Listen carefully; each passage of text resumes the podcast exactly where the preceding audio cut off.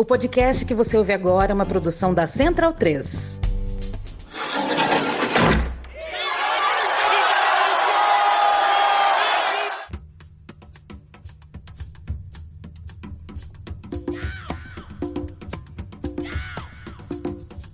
Começa agora a Guilhotina, o podcast do Le Monde Diplomatique Brasil.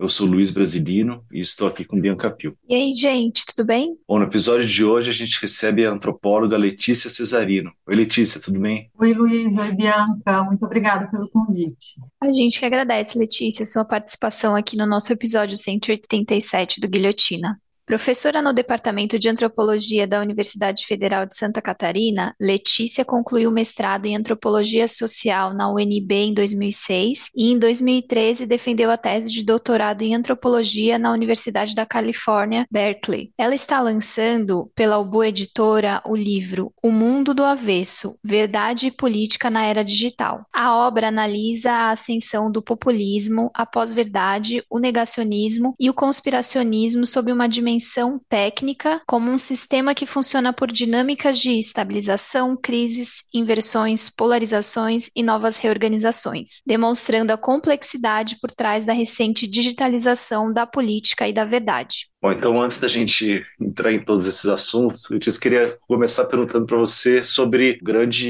enigma aí que teve no primeiro turno das eleições, que foi essa diferença entre o resultado obtido pelo Bolsonaro e o que diziam as pesquisas. Tem algumas pessoas que vêm dizendo que isso se deveu, entre outros fatores, né? A gente sabe que também isso foi provocado por vários fatores, mas tem pessoas que apontam o papel da internet nisso. Eu queria saber qual que é a tua opinião, qual a leitura que você fez e se a internet realmente teve um papel decisivo aí nesses esses 6, 7% a mais que o Bolsonaro teve, né? É, é difícil dizer com precisão com os dados, enfim, as informações que a gente tem hoje. Eu espero que estudos, reflexões, né, aconteçam ao longo das próximas semanas aí pelos diversos, enfim, grupos de pesquisa que têm pensado várias plataformas dentro dessa ecologia de mídia da direita também para estar tá ajudando a gente a entender é, qual o papel que tem um papel, eu acho que não há dúvida, né? A questão é se é um papel mais estrutural ou mais conjuntural, porque pode ser que, enfim, parte da resposta esteja em, por exemplo, conteúdos viralizados de última hora,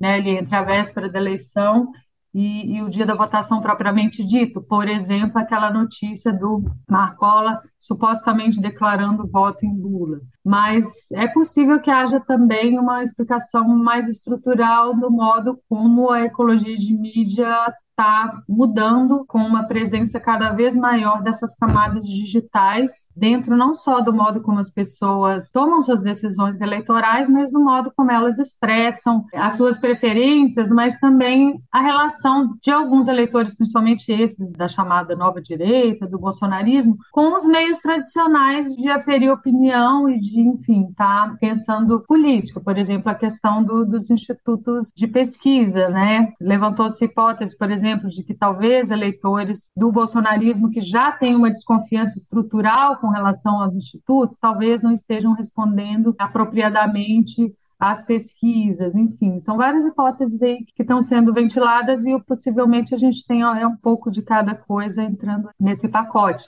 Mas vai ser muito importante a gente ver agora no segundo turno, né?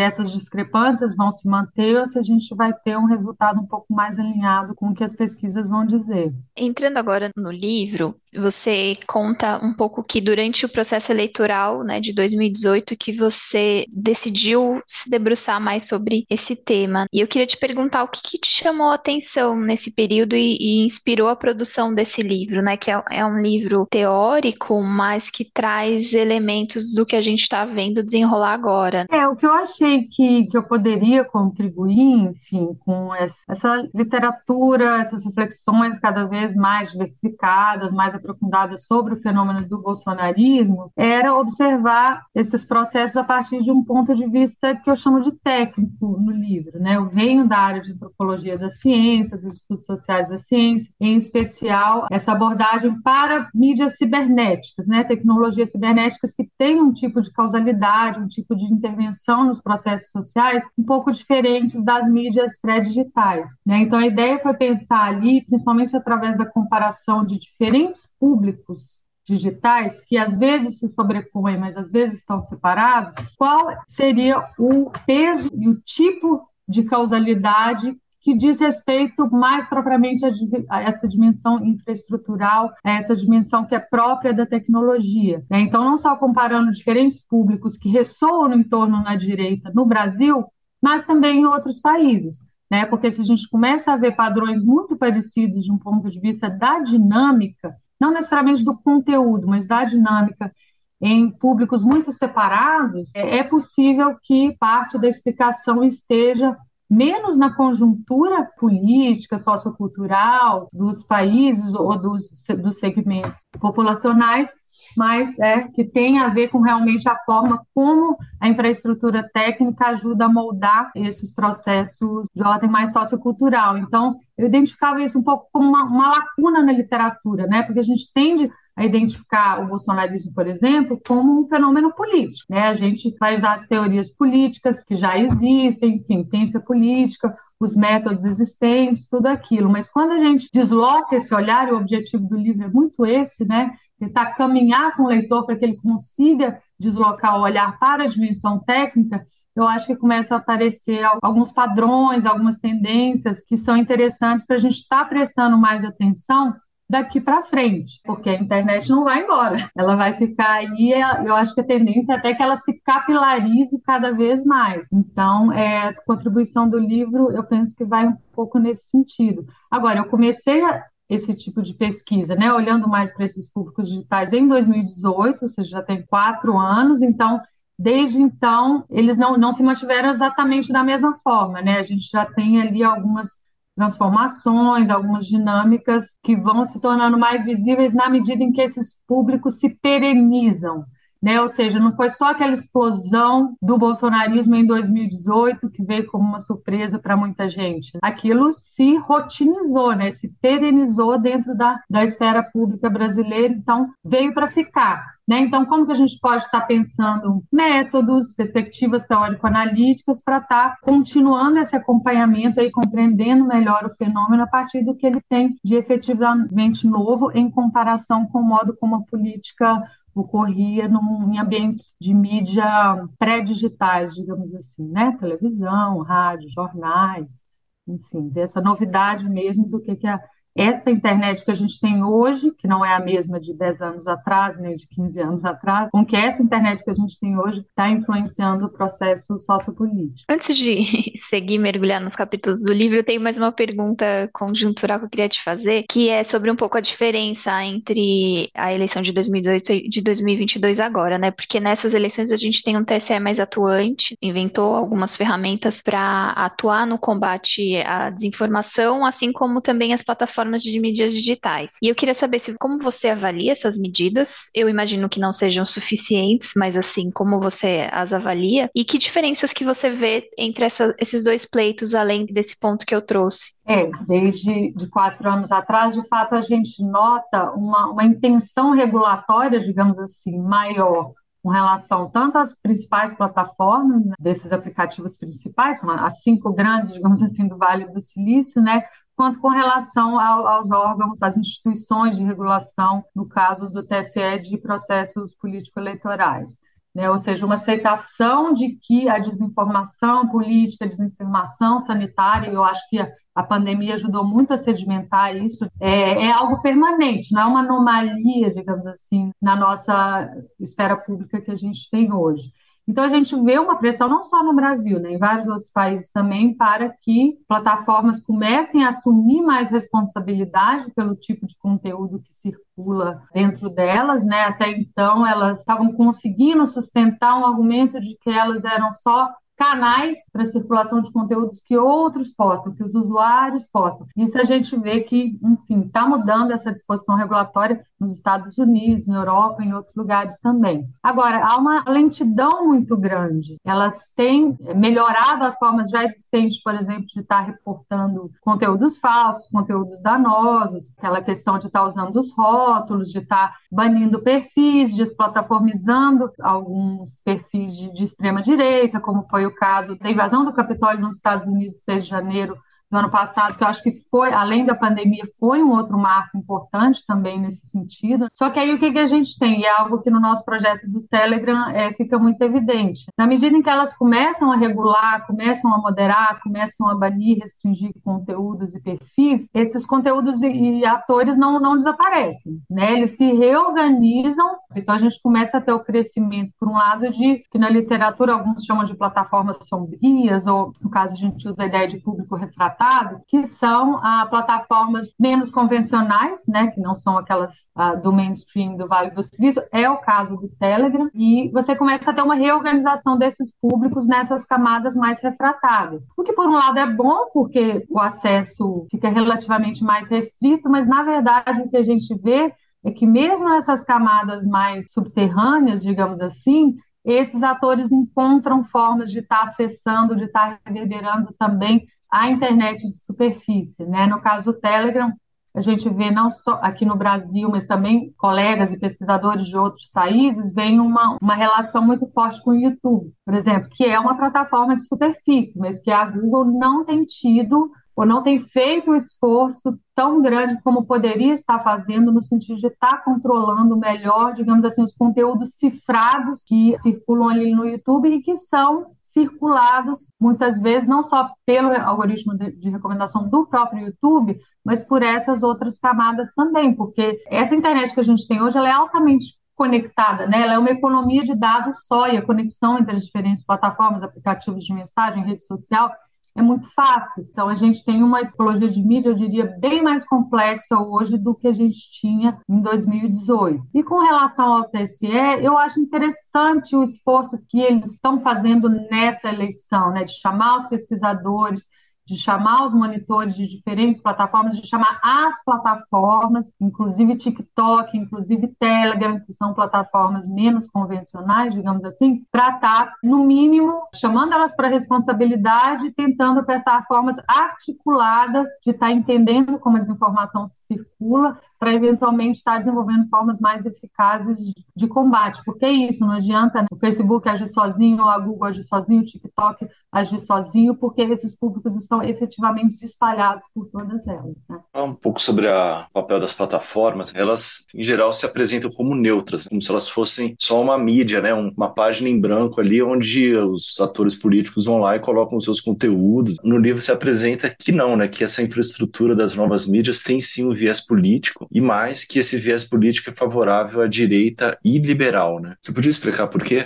É, o argumento também que tem várias camadas, ele não é exatamente simples, né? Mas principalmente no segundo capítulo do livro, de fato, eu faço esse argumento que, que não é só meu, né? Tem outros autores, principalmente na, na literatura anglo-saxã, essa discussão já está até relativamente avançada, que é a ideia de que o tipo de viés técnico que essa internet plataformizada introduz, ela é favorável a um, um tipo tipo de topologia política que tem uma afinidade maior com a extrema-direita em comparação com os públicos políticos mais ligados a convenções e modos de prática ligada à esfera pública hum, pré-digital. Né? Em termos do que a gente chamaria liberalismo político, por exemplo, aquela ideia do debate entre diferentes, na busca não exatamente de consenso, mas na busca de uma discussão respeitosa, impessoal, aonde os diferentes atores que formam um Estado-nação podem até ter divergências de opinião, divergências políticas, mas eles são forçados a se juntarem para pensar esse corpo político comum, digamos assim, que é o Brasil ou qualquer outro país democrático. O problema é que essa internet que a gente tem hoje, ela tem um outro tipo de viés. É um viés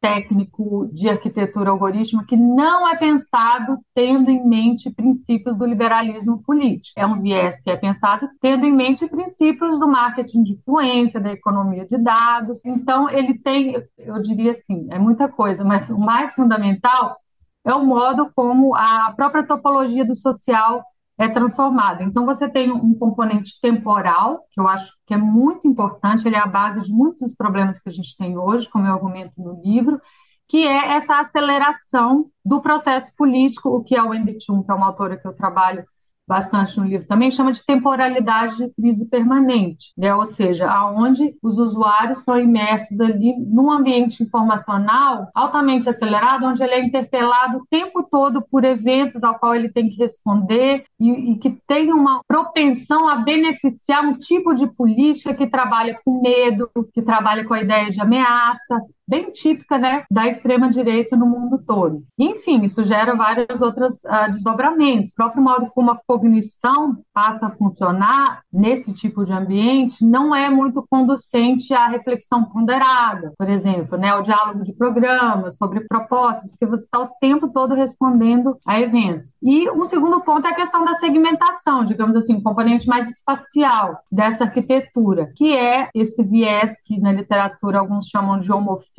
né, que é a tendência dos algoritmos estar tá, tá juntando igual com igual, que a princípio parece uma boa ideia, mas se você está pensando numa esfera pública compartilhada, você tende a uma segmentação ou uma incomensurabilidade de públicos aonde você não tem mais diálogo, né? E aonde forças políticas opostas passam a se ver não como adversários dentro do mesmo campo político, mas como antagonistas, meio que numa, numa topologia de guerra propriamente dita, né? E eu trabalho isso um pouco no livro, acho que tem outros autores que trabalham ainda mais, mas é uma dinâmica política que não é própria da democracia liberal, é uma dinâmica política que tem mais a ver com uma situação de guerra, de disputa pelo todo, digamos assim, né? Então, o bolsonarismo, por exemplo, ele propõe um, uma outra ideia de democracia, uma outra ideia de Brasil que pretende substituir aquela que um público convencional, que eles veem como inimigo, propõe. E eles fazem essa contestação em todas as camadas, principalmente tendo como alvo os mediadores do sistema anterior, que somos nós acadêmicos, são os jornalistas, são, no caso da pandemia, o mainstream da ciência ligada à Organização Mundial da Saúde, enfim, tudo isso que a gente viu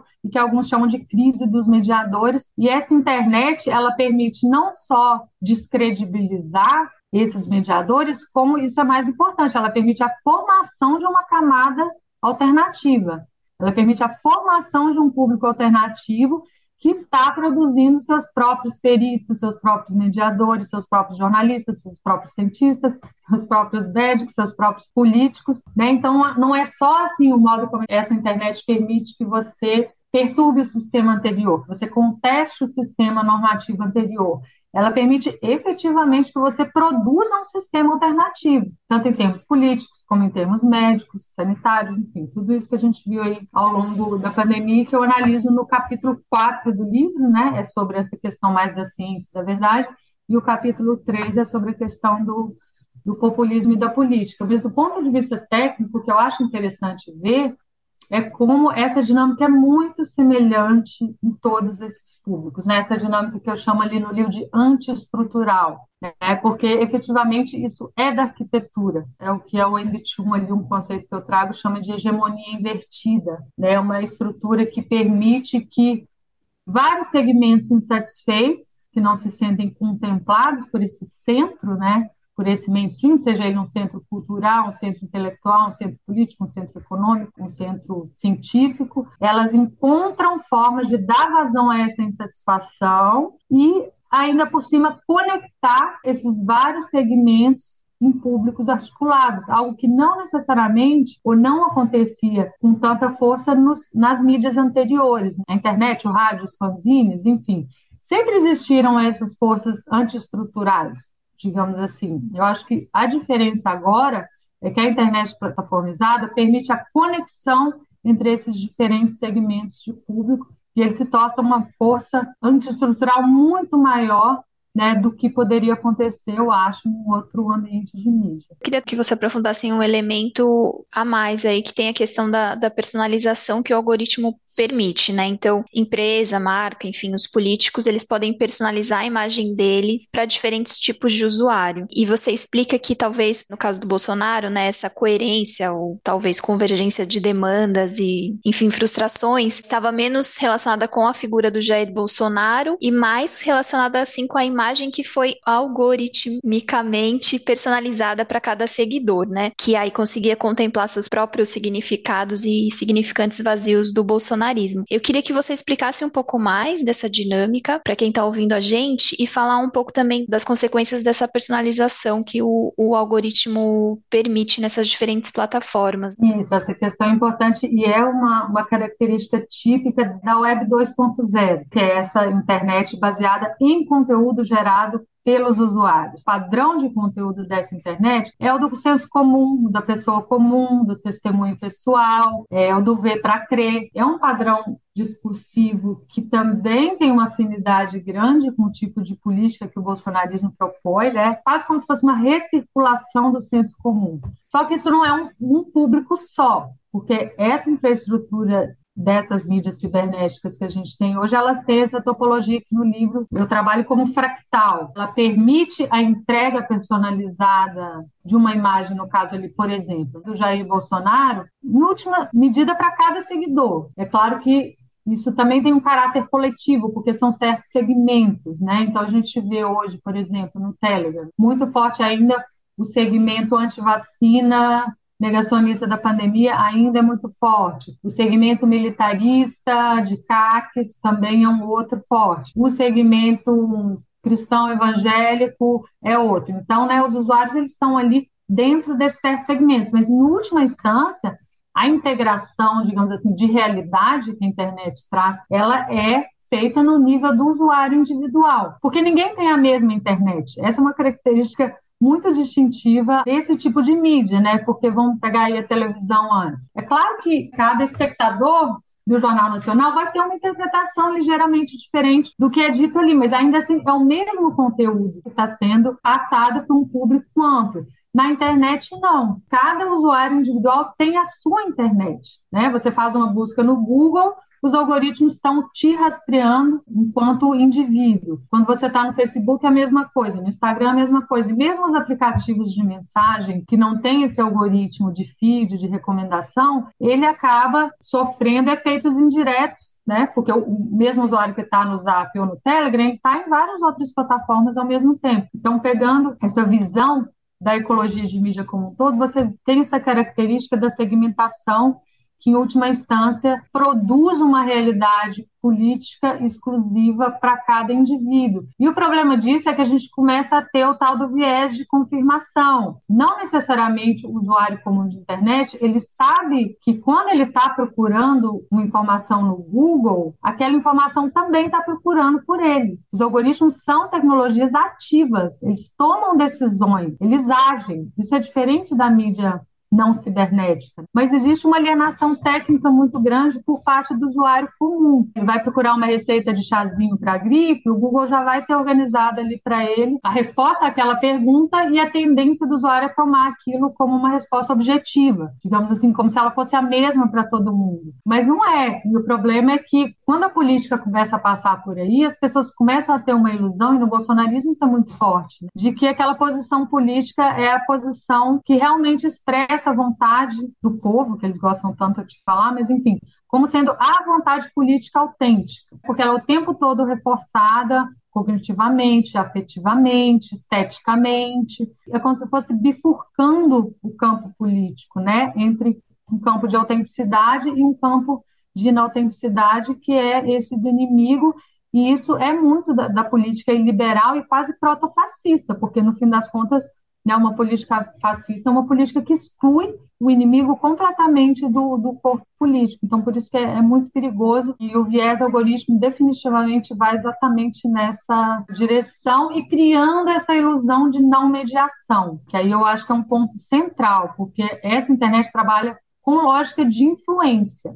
Não é lógica de coerção direta, a mesma lógica de propaganda de massa que existia antes. E a influência, ela só funciona se e quando o sujeito não tem consciência do tipo de manipulação, entre aspas, que está acontecendo ali, no caso, atrás da tela. Tanto o modo como algoritmos tomam decisões e distribuem conteúdo, como também o papel de mediadores que são cruciais para estar tá formando essas segmentações de rede. O tipo de, de realidade que chega para o usuário comum não é só uma relação entre ele e o algoritmo, embora isso seja importante, mas entre essas duas pontas intervêm atores, isso a gente vê muito claramente no nosso projeto, que são centrais para estar tá segmentando rede e indiretamente controlando, digamos assim, o conteúdo que chega para o usuário comum, às vezes de forma aberta, são os influenciadores conhecidos, às vezes de forma camuflada, que é algo bastante comum também nos públicos da direita.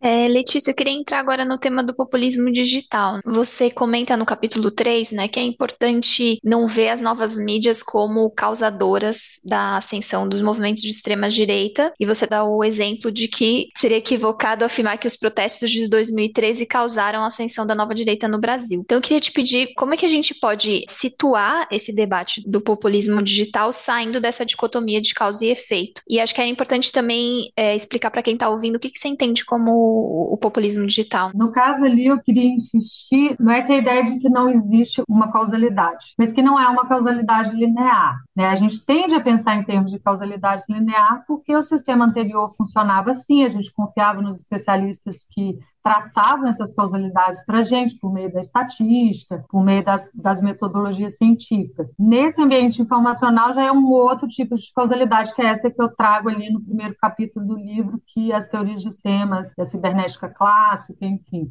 essas várias linhas ah, trazem, e é um paradigma científico diferente realmente dos paradigmas mais lineares. Então, é que não tem causalidade, mas é uma causalidade muito mais complexa e ela tende a ser circular. Por isso que a relação de causa e efeito é mais difícil de traçar, porque você não tem as condições para estar tá estabelecendo uma linearidade maior nesse sentido. A internet não deixa, é o tempo todo, a gente não sabe quem é original, quem é a cópia, o que é espontâneo, o que é fabricado, da onde que partiu uma certa informação, aonde que ela foi parar. A gente tem uma impressão, num primeiro momento, de um ambiente mais caótico, mas algo que eu quis pontuar no livro, que eu acho que, que talvez não tenha sido pontuado o suficiente, é que ele é um ambiente que não só desorganiza o sistema anterior, mas ele reorganiza o sistema informacional de novas formas. Ela é um sistema organizado, né? ele não é caótico. Só que o tipo de organização, né, digamos assim, cibernética, ele é acessado de outras formas, né? um tipo de causalidade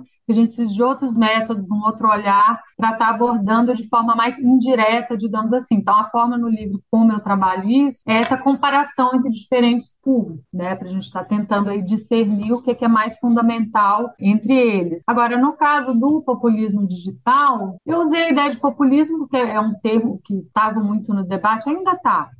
É como, digamos assim, o establishment liberal inclusive dentro da academia, reconheceu esse fenômeno à primeira vista. Mas eu não sei se ele é um conceito que veio para ficar, assim, ele, ele é bom para falar dessa ruptura inicial, mas na medida em que isso se pereniza, talvez a gente tenha que começar olhando com outro olhar, porque o populismo, tipicamente, ele é um processo político transitório, no sentido de que aquela irrupção de insatisfação que é canalizada através de um líder carismático, etc., e que eventualmente pode se rotinizar como governo, como foi o caso do Vargas, ou até do próprio lulismo, na visão de alguns, mas não é como o bolsonarismo funciona, eu acho, porque o bolsonarismo ele funciona por oscilações entre extremos. Então, o Bolsonaro ele tem essas duas faces. Né? Ele tem a face radicalizada, que quer intervenção militar, que é antivacina, em vários segmentos do, do público deles é essa face que aparece com mais saliência, digamos assim, mas ele também cobre o outro extremo, que é a face moderada, que lamenta as mortes na pandemia, que quer que o Brasil progrida, quer que as pessoas, enfim, as famílias ah, prosperem, etc. Então, ao longo desses quatro anos, né, parte do que a gente viu acontecer foi como o bolsonarismo político se estabilizou enquanto um tipo de público que oscila sempre, está sempre oscilando entre esses dois. E o interessante de ver, na minha opinião, é como a gente vê que tem certos atores dentro desse ecossistema que têm uma consciência disso e que agem de forma tática, no sentido de estar tá gerenciando, digamos assim, essas oscilações. Então, agora, agora, por exemplo, a gente vê que o Bolsonaro está no modo mais moderado, né, na sua campanha eleitoral.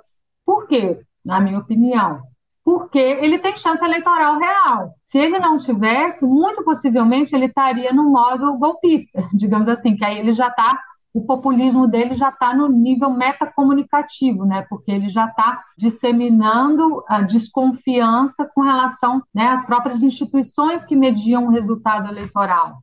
Então, isso dá muita flexibilidade para esse tipo de força política, que é algo que a esquerda ou, ou outros segmentos do campo progressista não tem, porque geralmente essas forças não contestam, elas não atuam nesse plano metacomunicativo dessa forma, porque elas confiam nas instituições. O bolsonarismo e a extrema-direita não tem esse compromisso. Quando é conveniente, eles têm. Quando não é, eles têm o outro lado do discurso. Por isso que é mais que populismo nesse sentido, né? mais que populismo estrito senso, porque eles estão sempre oscilando, digamos assim, entre o polo mais radicalizado e um polo onde tem algum diálogo com o que seriam as convenções da, de uma democracia liberal convencional. Agora, um argumento que eu faço ali no final desse capítulo é que, embora a oscilação para o polo moderado efetivamente ocorra, do ponto de vista sistêmico mais amplo, a cada vez que ela oscila, o sistema como um todo está sendo corroído. Ele está perdendo as condições do seu enraizamento, porque, enfim, se a gente for pensar,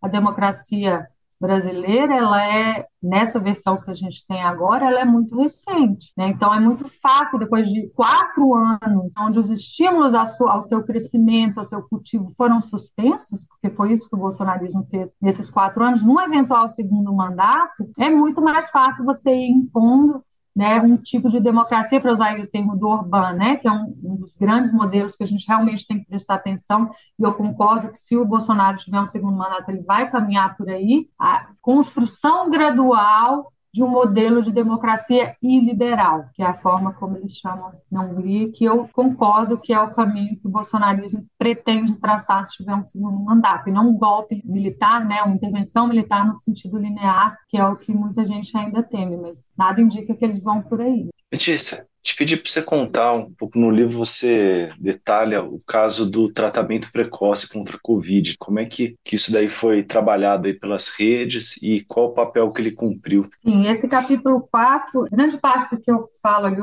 boa parte, foi feito junto, pensado junto com o Vitor Silva, né, que é um jornalista que a gente trabalhou junto durante a, a pandemia, e ele fez um, um, trabalho etnográfico mais a fundo dentro desses públicos, os pacientes, os médicos, etc. E ali eu achei interessante em, em termos comparativos, de pensar esses públicos do tratamento precoce, eles estão fazendo com a ciência a mesma coisa que o bolsonarismo político faz com a política, né, ou faz com a democracia liberal, de fato a gente tem um, uma topologia bastante parecida, que é esse modelo geral que eu trago do livro ali já no primeiro capítulo, né, ou seja, há uma desestabilização das condições de funcionamento, no caso ali da, da, ciência normal, e o contexto de estado de exceção da pandemia acirrou muito isso. A própria ciência normal, diante dessa doença nova, não estava funcionando exatamente do, do modo como ela costuma funcionar, por exemplo, a questão da revisão por pares, a questão dos grandes ensaios, isso ainda não estava em andamento ali no, no primeiro ano da pandemia e mesmo depois, então, a gente tem essa crise, digamos assim, e a ciência de fato entra no estado de exceção, que é o que tinha acontecido com a política a partir de 2013, em larga medida. E aí você tem atores marginais ao sistema do mainstream da ciência, que são esses médicos, que começam a propor um movimento populista de inversão de hierarquias. Então, o que, que eles começam a alegar? Que, bom, a gente que está aqui, o médico comum, atuando na linha de frente da pandemia, com os pacientes, a gente que tem um acesso à realidade da doença, né? E se colocando sempre contra o mesmo movimento populista, contra um centro que seria essa torre de marfim, os grandes pesquisadores, Organização Mundial da Saúde, etc. Então, não é que eles negaram a ciência, esse é um pouco o argumento do capítulo. Como o Bolsonaro não nega exatamente a democracia, eles propõem uma reformulação do que seja a ciência, assim como o Bolsonaro propõe uma reformulação do que seja a democracia, invertendo hierarquias. Né? Então, esses médicos, por exemplo, trabalhavam muito com os pré-prints, que são ah, estudos ainda, que ainda não passaram por todo aquele processo da ciência normal, de revisão por pares, publicação em periódicos de excelência, etc. Então, eles tomam o que é, esses médicos tomavam o que é marginal na ciência normal como central no público deles. Então, tipo de evidência, por exemplo, evidência anedótica, acompanhamento do paciente na clínica, testemunhos individuais de médicos que circulavam entre aplicativos, né, e o digital, de novo, ele permite essas conexões, inclusive com médicos de fora do Brasil, era uma rede internacional, ainda é. Então, o tipo de evidência que na pirâmide de evidências da ciência biomédica convencional, não é que não é desconsiderado, mas é considerado evidência de baixa qualidade, porque está ali na, na, base da pirâmide. Eles viram essa pirâmide do avesso. Então, é esse movimento de virar do avesso, movimento topológico, que eu acho que tem no bolsonarismo também, e que é o movimento típico dessa internet que a gente tem hoje. Então, no caso ali, não é que os médicos não acham que ensaios randomizados controlados de larga escala não são uma evidência válida, mas para eles o que era né, o padrão ouro da ciência normal, se torna uma evidência mais marginal, enquanto o tipo de evidência que eles produzem diretamente se torna evidência central. Então, tem essa inversão. Então, tem esse mesmo movimento da política de retomar o controle, do médico retomar o controle sobre o diagnóstico, retomar o controle sobre o tratamento né? e horizontalizar na visão deles a relação médico-paciente né? ou seja, ter essa relação mais de cuidado.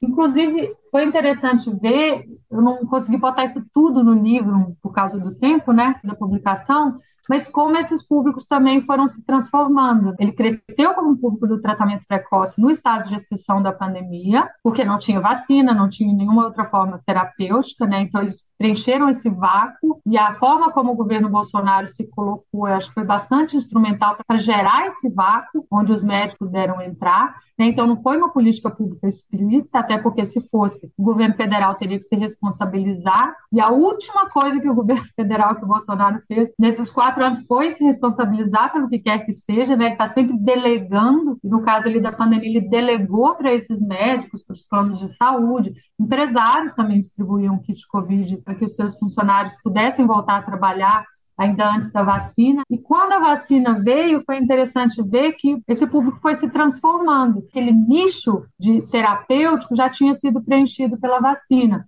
Então, eles começaram, por exemplo, a diversificar as suas práticas, eles começaram a vender atestados para quem não queria se vacinar, poder né, burlar os diversos passaportes vacinais, digamos assim, que, que apareceram ali né, logo depois da, da vacinação. Eles começaram a propor terapias pós-vacina para quem tinha se vacinado e se arrependeu para acompanhar os supostos efeitos tóxicos da vacina. E hoje, esses grupos que ainda são bastante fortes, eles estão numa linha mais que eles chamam de medicina integrativa ou de medicina integralista, que, segundo eles, seria um, meio que um híbrido né, entre uma medicina mais medicalizada, mais tecnológica, e uma medicina tradicional, holística, né, tem esse componente holístico muito forte também, que é como esses públicos estão se perenizando. Né? Então, eu não acho que eles vão embora também. Né, os públicos de tratamento precoce eles se transformaram, mas eles se tornaram um certo nicho de mercado em alguns casos, um nicho de mercado bastante valorizado. Esse nicho que se desdobrou a partir da pandemia, ele, eu acho que ele realmente também veio para ficar como no caso da política também, mesmo que o Bolsonaro perca a eleição, os públicos que essa direita conseguiu formar através da internet, eles estão aí para ficar e eles estão encontrando cada vez mais saídas, digamos assim, para a internet de superfície, não só com a eleição desses parlamentares aí, mas formas de negócio também. Eu destacaria o Brasil Paralelo como sendo o principal deles e também certos canais de mídia que não são exatamente alternativos, mas que já têm uma inserção no público mais mainstream, que é principalmente o caso da Jovem Pan, que é também um canal bastante forte no Telegram. É um dos veículos que faz esse canal entre o público mais subterrâneo e o público mais de superfície também. Letícia, é, eu queria te perguntar sobre um outro caso concreto, agora já falando um pouco da, das eleições desse ano, que é sobre o, o Ele Não, de 2018. Pedir um pouco para você contar como é que a reação né, aos protestos do Ele Não foi trabalhada pelo bolsonarismo, então como é que ele se integra nisso que você está relatando e se isso continua, se você enxerga coisas similares nessa eleição de agora de 2022. Eu acho que sim e não. Eu acho que ele não é um bom caso para a gente estar tá pensando o que, que aconteceu em geral, porque em 2018 foi aquela irrupção muito forte né, de uma força política que estava aí, mas que muita gente não estava vendo, e, e, eles próprios também foram se descobrindo, digamos assim, ao longo da eleição de 2018. Né, os patriotas foram vendo que tinha outros patriotas e que aquilo não era uma identidade ou uma demanda política marginal, né, que eles realmente tinham essa reivindicação de estar representando o Brasil, e ele não foi um movimento que no livro eu trato através da, da ideia de sismogênese, que é um conceito da cibernética, que é quando você tem né, um escalamento da oposição, ou um feedback positivo descontrolado, onde uma das partes em, em oposição vai subindo, vai ganhando escala na oposição com relação à outra, né? O que aconteceu, por exemplo, durante a Guerra Fria com os Estados Unidos e União Soviética. Né? Então, o bolsonarismo, naquele momento, ele soube se aproveitar muito bem da energia do seu oponente. Né? Por isso que pensar em termos de causalidade circular é importante, porque o que parece paradoxal do ponto de vista de uma causalidade linear, do ponto de vista da causalidade cibernética, não é. É perfeitamente normal. Existe até um conceito para isso que chama sismogênese. Então, só que foi ali um processo não novo, né, mas enfim, um pouco surpreendente.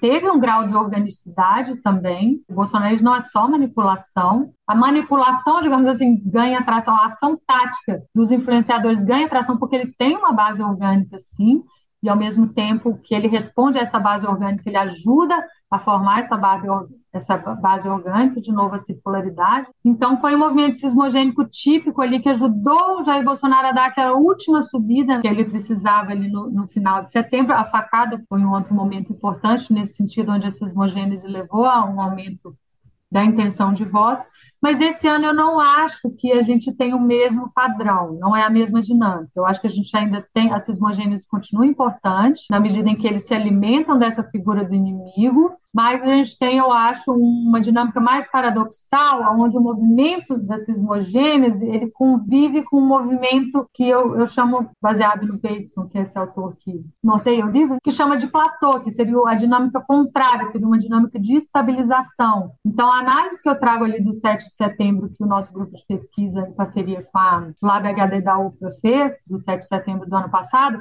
a gente vê exatamente essa dinâmica híbrida entre uma, uma, um escalamento da oposição do antagonismo via cismogêneos convivendo com feedbacks negativos que recolocam esse público num, numa dinâmica mais estabilizada. Né? Então, é aquilo das oscilações que eu estava falando. É um público onde hoje a cismogênese está controlada. Isso é importante para eles. Por quê?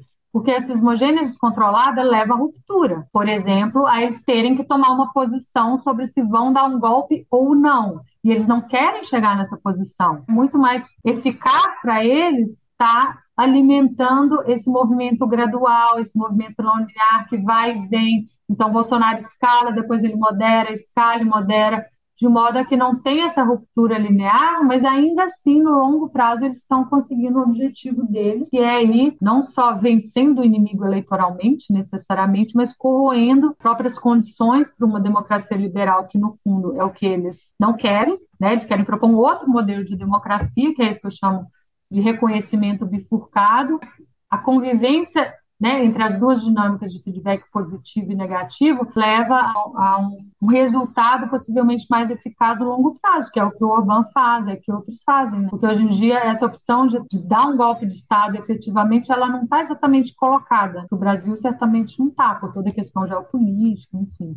Então, realmente, esse é o modelo que os autocratas adotam hoje e a internet oferece grande parte dos meios pelos quais eles estão avançando esses objetivos. Letícia, agora uma outra novidade curiosa dessa eleição são esses vídeos que têm surgido recentemente associando Bolsonaro ao satanismo, maçonaria e até o canibalismo. Né? Qual é o impacto aí dessa estratégia e quais os riscos também envolvidos? Né? Ótima questão, Luiz, porque isso eu considero uma relativa novidade aí da ecologia de mídia política nessa eleição. Eu acho que parte da esquerda simplesmente aceitou que, sem entrar nessa lógica da guerra, a gente sempre vai estar em desvantagem. Só que, enfim, a lógica da guerra ela é adequada à questão dos riscos. Né? Ela é adequada a um certo ambiente, que é esse ambiente dessa internet onde há um, um nível de estado de exceção maior. Né? Porque se as plataformas não estão fazendo o seu trabalho de estar controlando o ambiente de mídia, o que a gente tem é estado de exceção. E se a gente tem estado de exceção, o que vale não é a lógica da democracia liberal. A lógica da democracia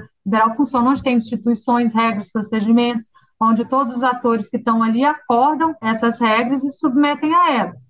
Então, em boa parte de onde o bolsonarismo atua na internet, é terra de ninguém, é estado de exceção mesmo. Essa lógica da guerra memética, vamos dizer assim, né? Ela é mais adequada a esse tipo de ambiente. A nossa esfera pública hoje tem várias camadas e a gente vê que mesmo no caso do bolsonarismo, a atuação nesse tipo de tática é muito mais pesada nessa internet mais refratada que é dos aplicativos, do Zap, né, do Telegram, dessas redes mais subterrâneas, digamos assim. Enquanto a face pública do Bolsonaro, dos seus influenciadores, ela é relativamente mais moderada. A gente vê isso no Telegram claramente no caso da diferença entre grupos e canais, por exemplo. Os canais eles tendem a enfatizar coisas como as realizações do governo, as obras que o Bolsonaro está fazendo, Enquanto nos grupos, aí sim a gente tem o teoria da conspiração. Então, eu acho que um dos riscos está em perder a mão dessa diferença, dessas táticas mais de guerrilha digital estarem, primeiro, passando limites éticos, né? por exemplo, trabalhando com mentiras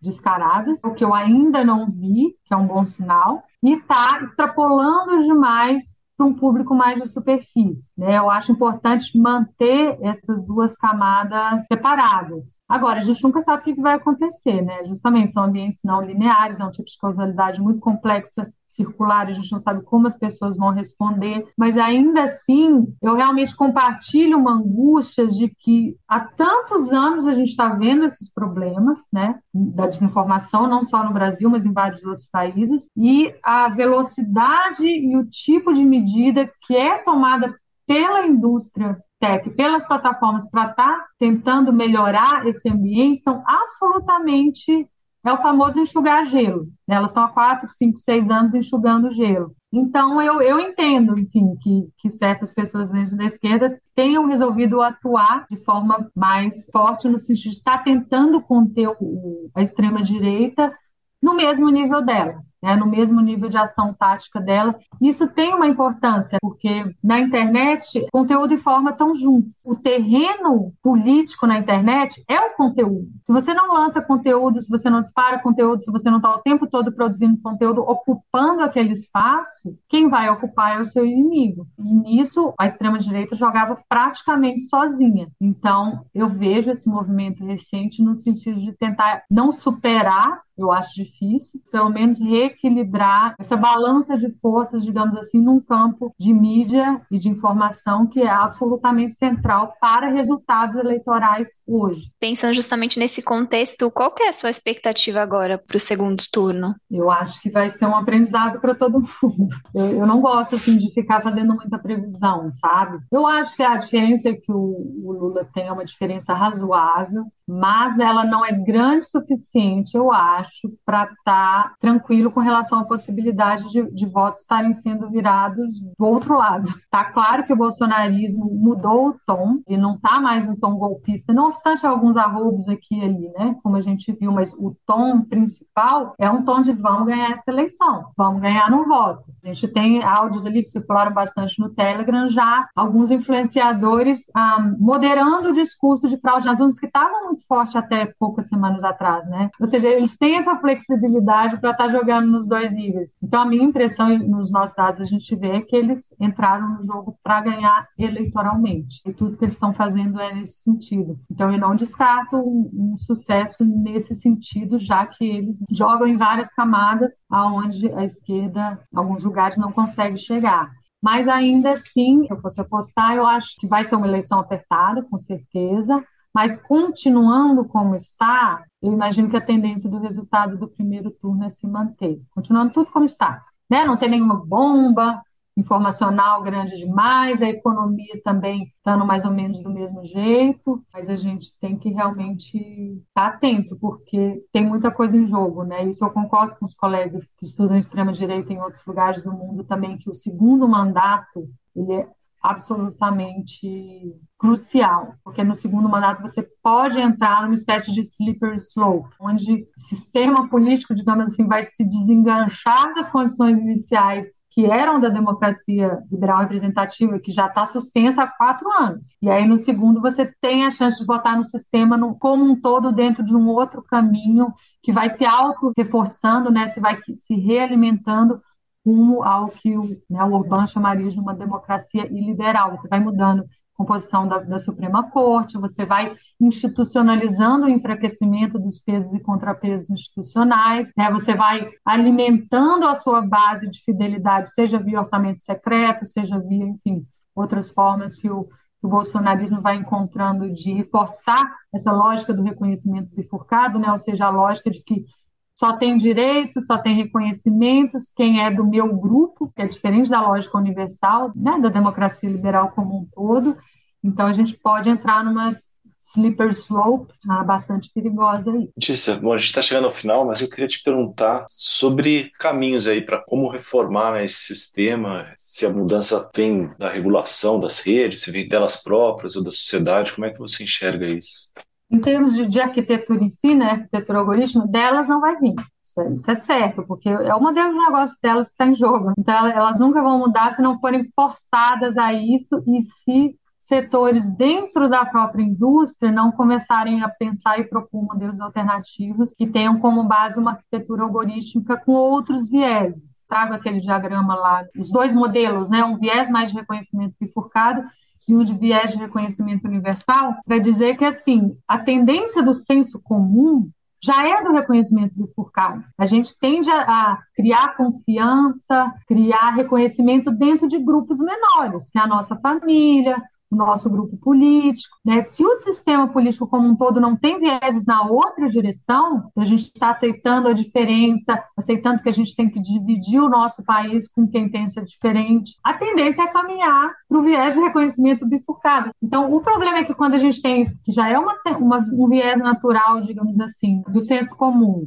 acrescenta a isso uma força política que é o bolsonarismo, que tem trabalhado esse viés forte nos últimos quatro anos você acrescentar ainda uma arquitetura informacional que também tem esse viés, que é o caso das plataformas, você não tem como segurar isso. Em termos de reforma algorítmica, que é necessário é pensar modelos de negócio, pensar arquiteturas que reequilibrem esse viés de reconhecimento bifurcado com vieses de reconhecimento universal. E uma das razões pela, pelas quais eu fiz esse esforço de tentar matematizar aquele modelo do atrator do caos que eu trago no capítulo 1, é, eu fiz isso pensando em pessoas que não são da área de ciências humanas, que não são da área de análise política, pessoas que são da indústria, é, cientistas de dados, desenvolvedores que possam olhar para aquilo ali e falar: ah, então é isso que vocês dizem quando vocês estão falando de populismo? É isso que vocês querem dizer quando vocês estão falando de teorias da conspiração? É essa topologia aqui? Então, como que a gente pode estar pensando arquiteturas, algoritmos que tenham outros tipos de vieses técnicos e que possam ajudar a reequilibrar os sistemas sociotécnicos nesse sentido, que é o que eles podem fazer. Políticos fazem um certo tipo de coisa, quem é das ciências humanas, vocês jornalistas fazem outras, mas a indústria, ela ainda precisa entrar com mais força nessa batalha tecnopolítica política. E o que elas teriam para entrar é com, é com, essa expertise, eu acho, de, de reformas algorítmicas sérias, né, que implicam reformas no próprio modelo de negócios, e a nossa função como sociedade civil e os nossos representantes políticos é estar tá forçando esse tipo de regulação, porque sozinhas elas não vão, né, vai contra o, o interesse do modo como a indústria funciona hoje. Hoje recebemos a antropóloga Letícia Cesarino, autora do livro O Mundo do Avesso: Verdade e Política na Era Digital, lançado este mês pela Ubu Editora. Letícia, muito obrigada pela sua participação aqui no Guilhotina. Obrigada, Bianca. Obrigada, Luiz. Estamos juntos aí. Legal, Letícia. Valeu demais pela conversa. O Guilhotina é o podcast do Mundo Diplomatique Brasil. Para nos apoiar, faça uma assinatura a partir de R$ 12,90 em nosso site diplomatic.org.br assine. Te convidamos também para seguir ou favoritar o Guilhotina na plataforma que você nos ouve. E se você utiliza o Spotify, avalie o nosso podcast. Para sugestões e críticas, escreva para guilhotina.diplomatic.org.br. Obrigado pela audiência e até a semana que vem. Valeu, gente.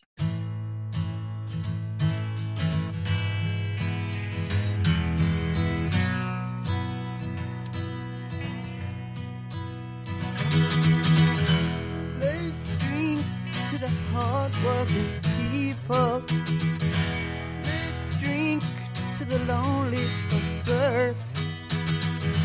Raise your glass to the good and the evil. Let's drink to the salt of the earth. Say a prayer for the common foot soldier.